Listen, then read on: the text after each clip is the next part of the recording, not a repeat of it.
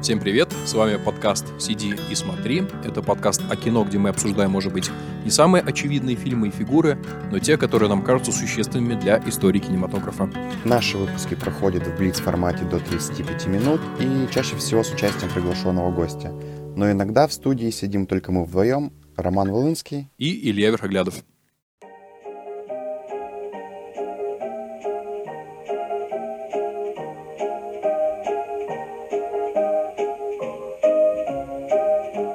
Друзья, всем привет!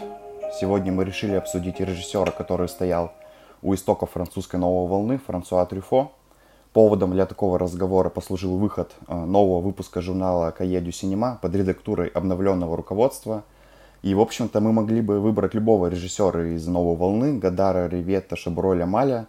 Но нам показалось интересным попробовать разобраться хотя бы в общих чертах э, с кинематографом Трюфо, так как его фильмы тяжело привести к какому-то общему знаменателю – и в этом нам сегодня поможет э, шеф-редактор сай- сайта «Искусство кино» и большой любитель французского кино Зинаида Проченко. Здравствуйте. Привет. И традиционно с нами Илья. А, да, всем привет. А, а, Зинаида, я бы начал вот с какого вопроса. А, мне кажется, что а, французская новая волна, несмотря на то, что это такое довольно разнородное явление, а тем не менее в своей совокупности а, ассоциируется все-таки с каким-то новаторством в области киноязыка. Причем это новаторство, оно почти граничит с авангардом. Да, потому что то, как организуется там нарратив у Алены Рене или то, как монтируется фильм у Гадара, ну, это как бы сразу выдает очень такие э, неканоничные решения. И во многом неожиданные даже для современных зрителей, как мне кажется. Вот. И на этом фоне э, кинематограф Трюфо представляется как будто чем-то более традиционным. Потому что у него есть э, ярко выраженный сюжет – а у него не очень заметная камера, довольно простой монтаж. Ну в целом, как будто не очень много каких-то стилистических изысков. А, вот, и поэтому мой первый вопрос, а в чем, собственно, новаторство именно кинематографа Франсуа Трюфо? Ну, я с вами, наверное, соглашусь, э, что особенно из дня сегодняшнего в контексте своих коллег э, Трюфо выглядит э, довольно академическим режиссером. И поэтому я все чаще слышу от молодых синефилов, э, что, в общем, э, ну и что, что Трюфо, э, пора его развенчать. Ну, я не соглашусь, потому что мне кажется, что главное новаторство Трюфо было в первую очередь в интонации. Именно поэтому 400 ударов выиграли золотую ветку в 59 году, кажется. Это по сути, именно поколенческий манифест, э, манифест э, людей, которые э, в детском или подростковом возрасте пережили оккупацию и последующее освобождение и как бы стали свидетелями, в общем, суперлицемерного поведения французского общества, Э, мне кажется, это очень важно просто в случае Трюфо, хоть у него только в одном фильме «Последнее метро» об этом идет речь, и что Трюфо с самого детства формировался в какой-то ситуации, которую он воспринимал как театральную. Для него оккупация была театром, и, э, в общем, все это вписывалось изначально для него в какой-то литературный нарратив, и поэтому его кино действительно э, очень литературно, э, для него очень важный сюжет, э, в отличие от всех остальных авторов «Новой волны». Известно, что он был самым большим, наверное, поклонником Бальзака из всех молодых турок и критиков Каидю Синема. И э, вот это вот все вместе, с одной стороны, как бы прямая речь э, и какой-то свежий взгляд э, на историю страны и на ее настоящее, потому что эта история продолжалась, в общем, история с поведением Франции и, местом во Второй мировой войны. В общем, все табу были сняты только в начале 80-х и в то же время, э, не знаю, большая литературность, большая ориентированность на детство, которая э, идеальный триггер вообще для читателей и зрителей любой эпохи. Ну, не знаю, как- как-то так я бы характеризовала. Кстати, про Бальзака в 400 ударов это так довольно струнно обыгрывается его любовь. Такой автобиографический мотив. А мне кажется, вообще Бальзак очень часто у Трюфо фигурирует. И этот, и главный герой из «Нежной кожи» ведь тоже лекции про него читает. И Дуанель, по-моему, во всех циклах про него постоянно держит в руках э, книжку Бальзака. Так что да, эта любовь так или иначе фигурирует постоянно. Вот вы сказали про его литературность. Э, ну, как раз-таки э, в своей такой программной статье об одной тенденции во французском кино он критиковал режиссеров образца такого традиционного качества, в частности, он возмущался их методом работы с адаптациями. Якобы они, э, они находят совсем не кинематографичные эквиваленты, делают кино литературным. Вроде бы Трюфо самый литературный. Это какое-то расхождение Трюфо критика и Трюфо режиссера? Да нет, мне кажется, тут нет никакого расхождения, потому что между кинематографом э, Трюфо и папиным кинематографом качества, ну, в общем, разница на лицо. Трюфо отсутствует эта обстоятельность, э, тяжеловесность, э, нарочитая мастеровитость э, кино, просто как бы важность нарратива, литературную подоплеку он мечтал, и, в общем, ему это удалось поженить с чистым жанром американского образца, потому что а, опять же, если всю оккупацию он смотрел а, французский кинематограф, удивительным образом расцветший с началом войны, несмотря на то, что, там, не знаю, Жан Ренуар или Жан Габен отбыли э, за океана, отбыли за океана, тем не менее, там, не знаю, Карне и Клузо продолжали снимать. По-моему, «Ворон» он посмотрел 13 раз в детстве, и по, своим воспоминаниям, он, в своих воспоминаниях он об этом говорит. Но в то же время, сразу после окончания войны, запрещенное американское кино попало на экраны, на все эти бесконечные киноклубы, которые пользовались безумной популярностью. Э, от, э, не знаю, там, самого престижного клуба э, французских кинематографистов до, там, не знаю, клуба Базена или Ланглуа. И на него это произвело, мне кажется, неизгладимое впечатление. По-моему, первый фильм Хичкока, который он посмотрел, была «Веревка» в Гамон Палас. Ну и вот как бы эти две составляющие, они у него гармонично сливаются в одну, чего как раз в папином кино качества никогда не было. А вот вы упомянули и Хичкока, в частности, да и вообще, в принципе, американскую традицию. А, и вот тут возникает вот еще один вопрос. Ведь вообще, а, ну, авторское кино, и в частности, кино французской новой волны, а, ну, тоже, как мне кажется, часто ассоциируется именно с нежанровым кинематографом. То есть с попыткой как бы выйти за пределы каких-то жанровых условностей. То есть, получается, к Трюфо это не очень, да, сильно относится. То есть, получается, что Трюфо как-то старался все-таки объединять какие-то жанры, правильно? Ну, почему не ассоциируется с жанрами? Смотря кто. Гадар, конечно, э, разумеется, существует вообще вне жанров и любых конвенций. В то же время Трюфо с Шабролем, мне кажется, вполне себе э, жанровые режиссеры. Ну, правда. Э, ну, Шабролина в большей степени, естественно. Но у них не было такого неприятия жанровых конвенций, как э, у бесконечного э, модерниста и революционера Гадара. Поэтому не вижу здесь противоречий. Я вот просто недавно посмотрел фильмы Климана, а, и они, они, конечно же, жанровые. Но вот даже если сравнивать с Шабролем, ну не с ранними фильмами Шаброля, а чуть которые позднее появлялись, они, собственно-то, ничем и не отличаются. То есть, э, если исключить авторский почерк, то в сущности это, это такие качественные картины жанровые. Папочки на кино, мне кажется, и не исчерпалось, а потом впоследствии. Я лично вообще очень люблю Климана. А, мне кажется, что, не знаю, там «На ярком солнце» — это однозначный шедевр, вообще великий фильм. А, или, не знаю, там «Как хорошо жить», допустим. И, ну, то есть у меня, у меня к Климану, если не брать там такие странные фильмы, как «Хищники» или «Горит ли Париж», которые все-таки, ну, особенно «Горит ли Париж» — это, в общем, совершенно коммерческий продукт э, с кучей звезд, э, довольно бестолковый. Кажется, что Климан, э, в общем, большой режиссер, э, который просто попал под раздачу э, как представитель предыдущего поколения, противопоставляя которому можно было только себя утвердить в кинематографическом пейзаже. То есть лес рубит, щепки летят, потому что, ну, Точно так же, как, допустим, вы сказали в начале, что перечисляя режиссеров новой волны, вы упомянули, вы упомянули Маля, хотя на самом-то деле, да, Маля не сам себя не относил к новой волне, ни, в общем, ни, никто толком его к новой волне не причислял, он как-то застрял между, э, между двумя стульями, да, между э, предыдущей эпохой и революционерами из Кае, э, и э, в его адрес тоже было, кстати говоря, достаточно критики, ну, не все, что, не все, что говорили люди, пишущие на страницах этого издания в конце 50-60-м, нужно воспринимать сегодня за чистую монету, как абсолют какой-то, как истину.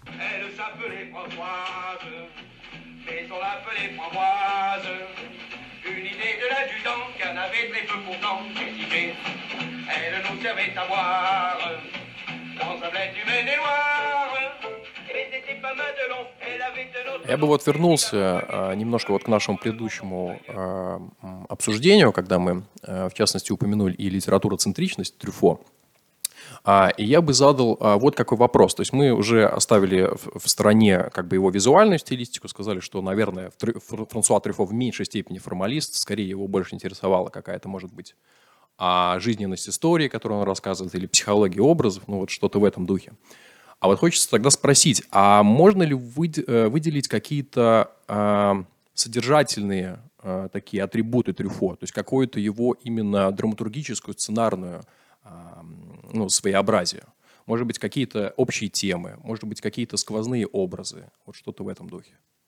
Сквозные темы, они понятны какие. Во-первых, в отличие, опять же, от всех остальных авторов «Новой волны», Трюфо, мне кажется, режиссер и человек вообще сторонился всяк, всякой, э, всякого морализаторства и каких-то категоричных суждений а, в своих фильмах. То есть это, это автор, который никогда никого не осуждает, никого не показывает пальцем. А, опять же, это связано, мне кажется, с его детством, потому что а, когда он а, был постоянно, сначала был вообще брошен, а потом постоянно осуждаем а, своей родной матерью, не родным отцом, о том, что он не родной, он узнал чуть позже, да, на фоне того, что происходило вообще в стране, когда, в общем, каждый должен был в первую очередь заметить э, бревно в своем глазу, чем соринку у соседа, это очень важный у него мотив, э, что, в общем, многое относительно, а, многое допустимо, почти все можно понять э, в человеческом э, поведении. И, в общем, даже в последнем метро, э, поскольку это, ну, щепетильная тематика, опять же, о войне, об оккупации, это заметно. А второй мотив, мне кажется, это большая увлеченность прошлым. И, ну, я не знаю, там, фильм «Зеленая комната» — это вообще самый странный его фильм, провалившийся в прокате, по поводу которого он так сильно переживал, что фильм остался непонятым.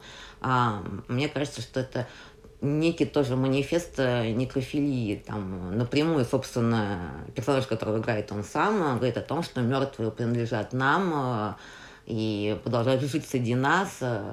Ну, соответственно, это, это вся вот увлеченность тем, что, тем, что от нас ушло и прошло. Третий, третий мотив э, – это детство, разумеется. Я не помню, кто из авторов, э, то ли Жан Жене, то ли Андре Жид, которого он любил часто цитировать, что детство должно а, меня сопровождаете всю долгую жизнь, я ребенок, это я собственный предок.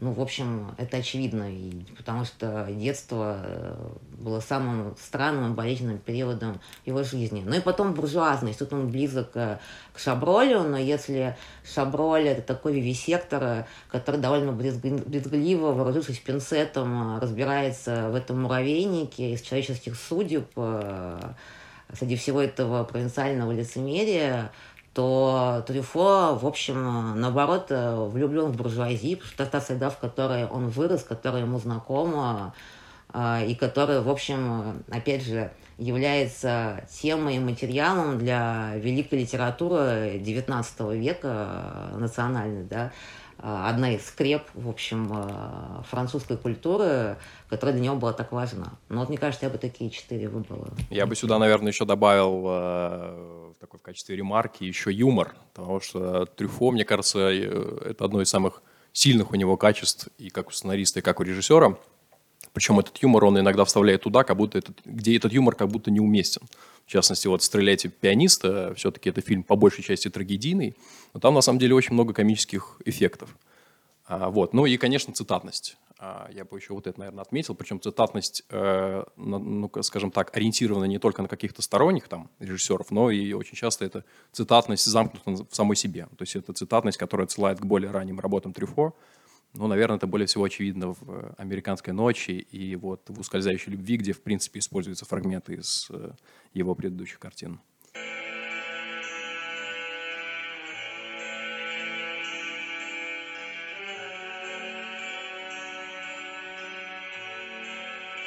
И мы вот хотели спросить еще про Антуана Дуанеля. Все-таки это такой центральный персонаж фильмографии Трюфо. Как вам кажется, почему он стал культовым? Почему вообще э, Трюфо решил, э, так скажем, вырастить э, Жан-Пьера Лео в четырех фильмах, в пяти? Почему он решил взять Жан-Пьера Лео и больше с ним уже не расставаться?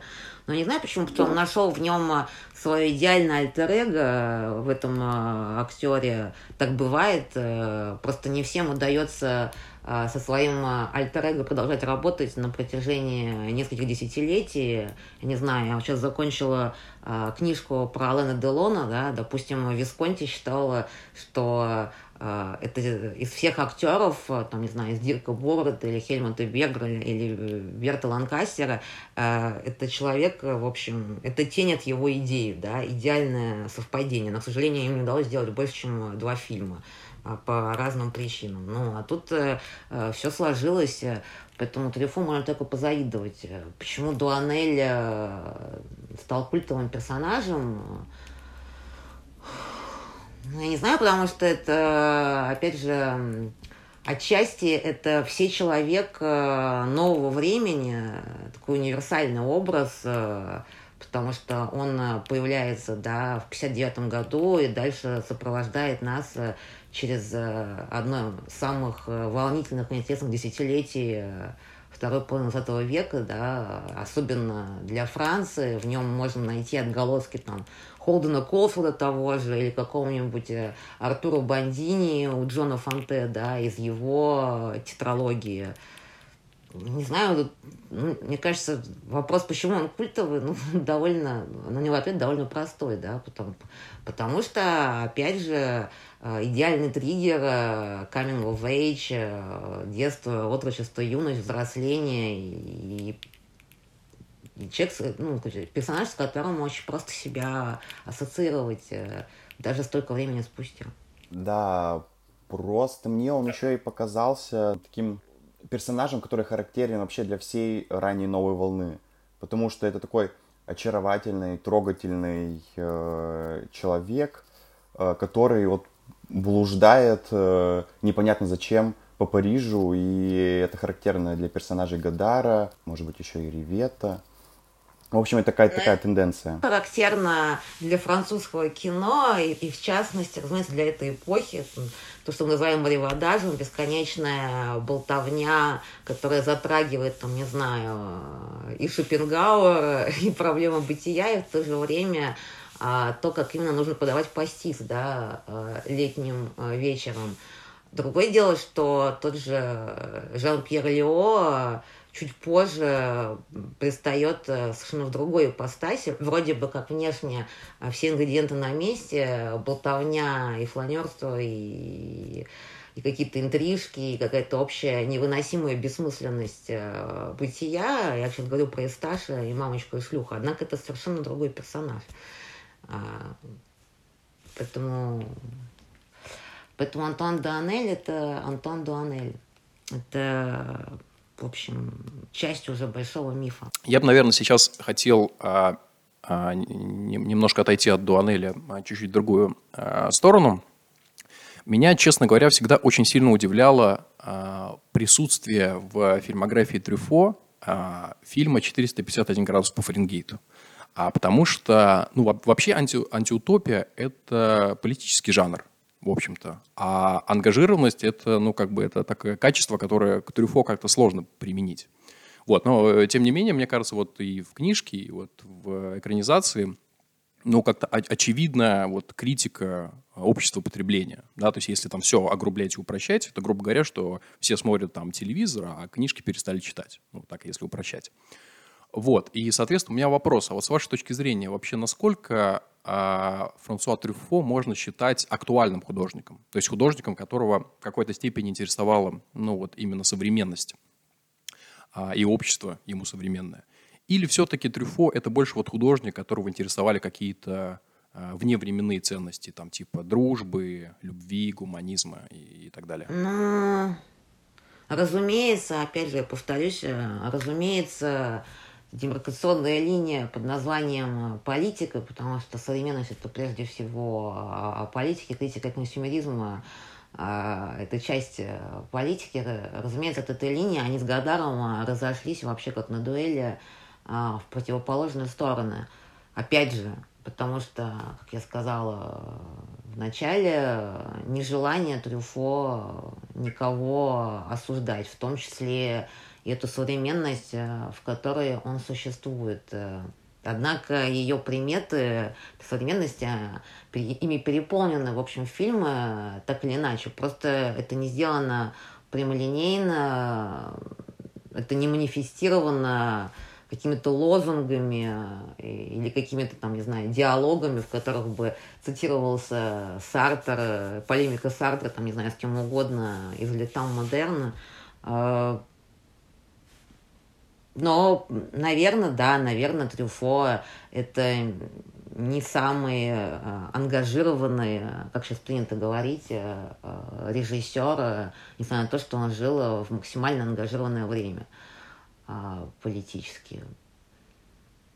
Ну, оставим ему, оставим ему роль, да, в первую очередь художник, а не, а не, а не политик.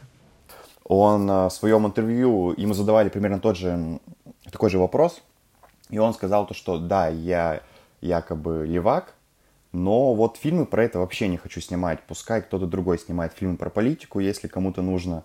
Но меня больше интересует любовь и гуманизм. Э, что-то в этом роде он ответил. Поэтому да. То есть в этом смысле 451 градус по Фаренгейту – это о, о любви к книгам, получается. Да, если, если это в политическом ключе не трактовать, то примерно так получается.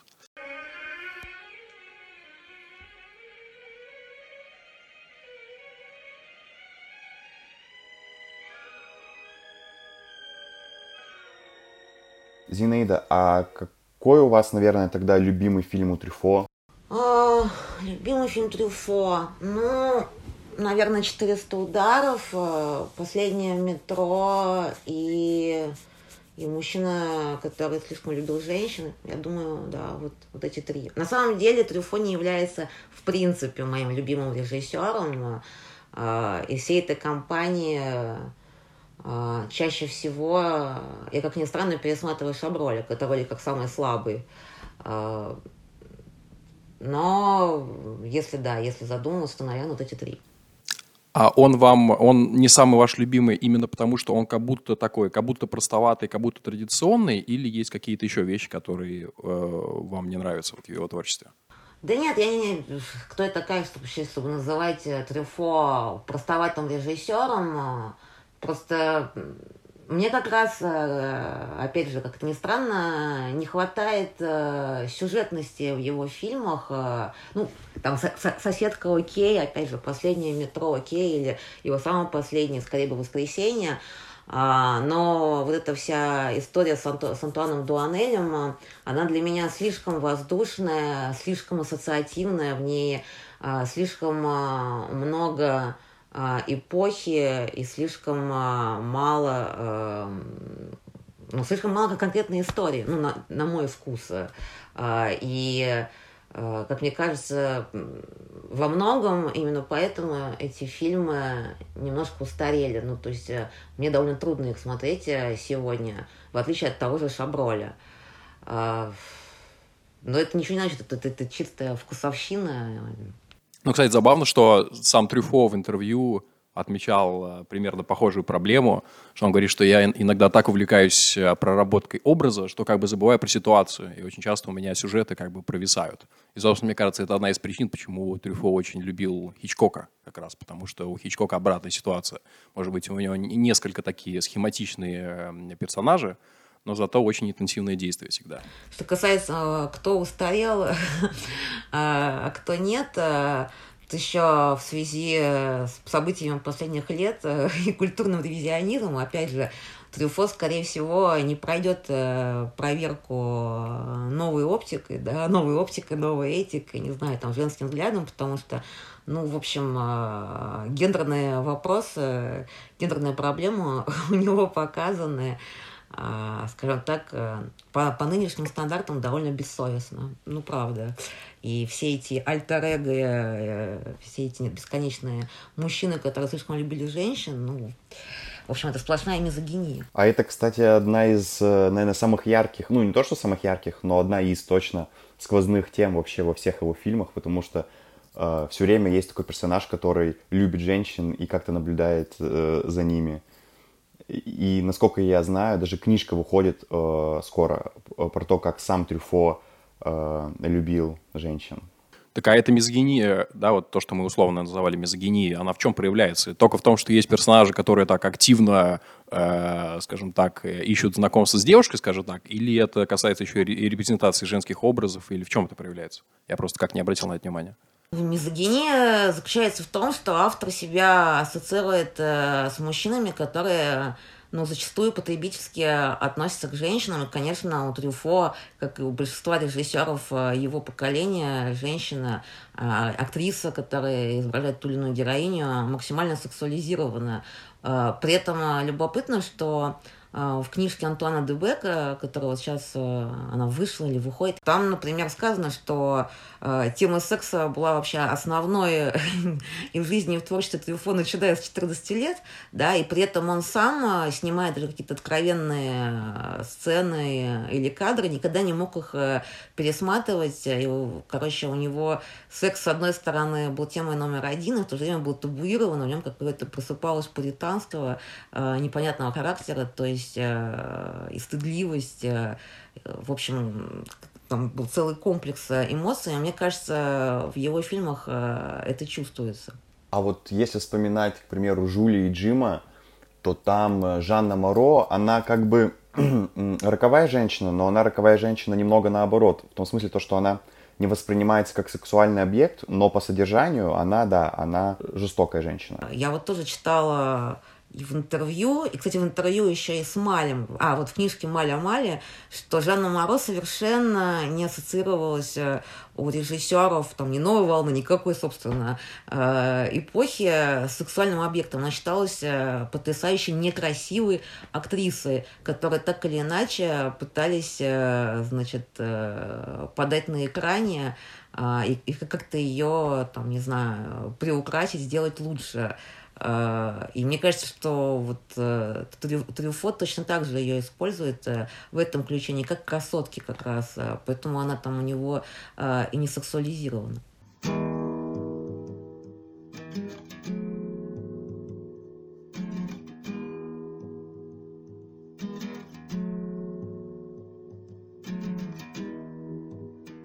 Зинаида, с вашей точки зрения, а, вот, ну, понятно, что французская новая волна – это в какой-то степени, а, ну, не очень хорошее слово, может быть, я хотел сказать модернистское а, течение в том смысле, что оно а, рвалось с предыдущей традиции.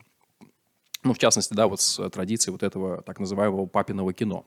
А, но, и, тем не менее, как мне кажется, у Трюфо все-таки есть, скажем так, источники влияния и источники вдохновения и в отечественном, то есть во французском кино, и в зарубежном.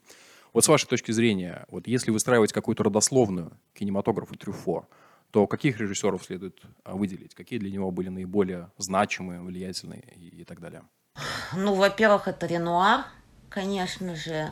А, Потом Жак Бекер, из французов. Он очень любил фильм, который назывался, причем это фильм довоенный еще, как же назывался, «Роман вора», кажется, Саша Гитри. И вообще Саша Гитри был его кумиром, Кажется, у него была такая статья, или это был некролог, «Гражданин Саша» по аналогии с гражданином Кейном. Опять же, Орсон Уэллс очень важный э, человек э, для Трюфо. Хичкок, Хоукс, э, Афюльс. Ну, я думаю, что это вот список его референсов кинематографических и каких-то авторитетов для него, вот он такой вот раз уж вспомнили Уэллса и Хичкока, то они были важны для Трюфо не только с точки зрения киноязыка, но и как режиссеры, которые вдохновляли делать э, зрительское кино.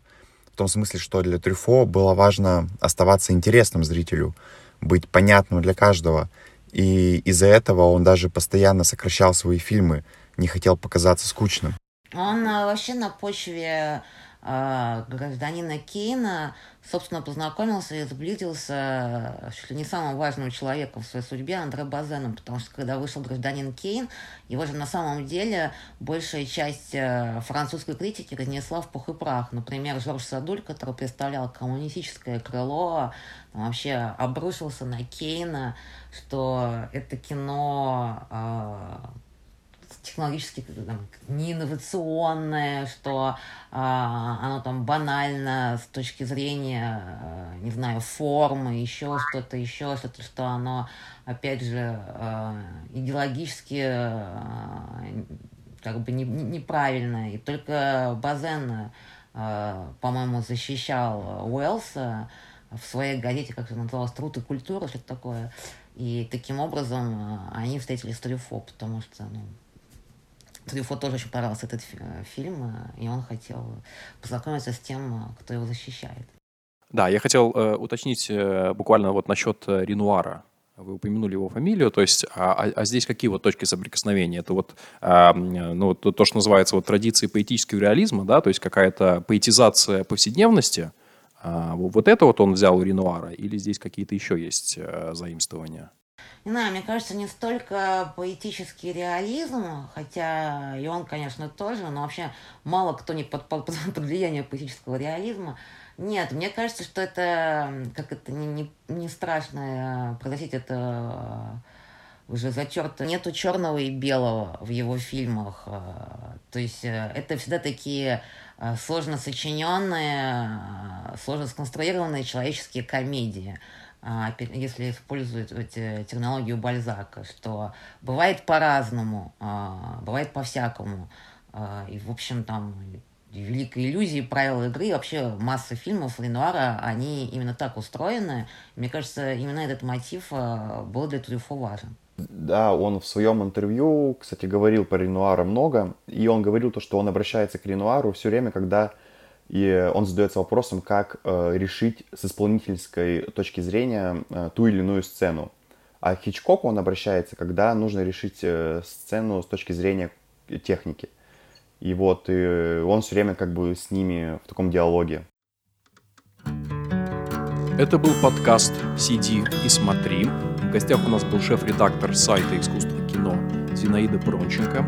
Если у вас есть какие-то вопросы к выпускам или предложения по теме, ссылайте их нам на телеграм-канал YouTube ВКонтакте. Называется подкаст «Сиди и смотри». А пока мы с вами прощаемся до следующего раза. Не забывайте сидеть и смотреть хорошее кино. До новых встреч!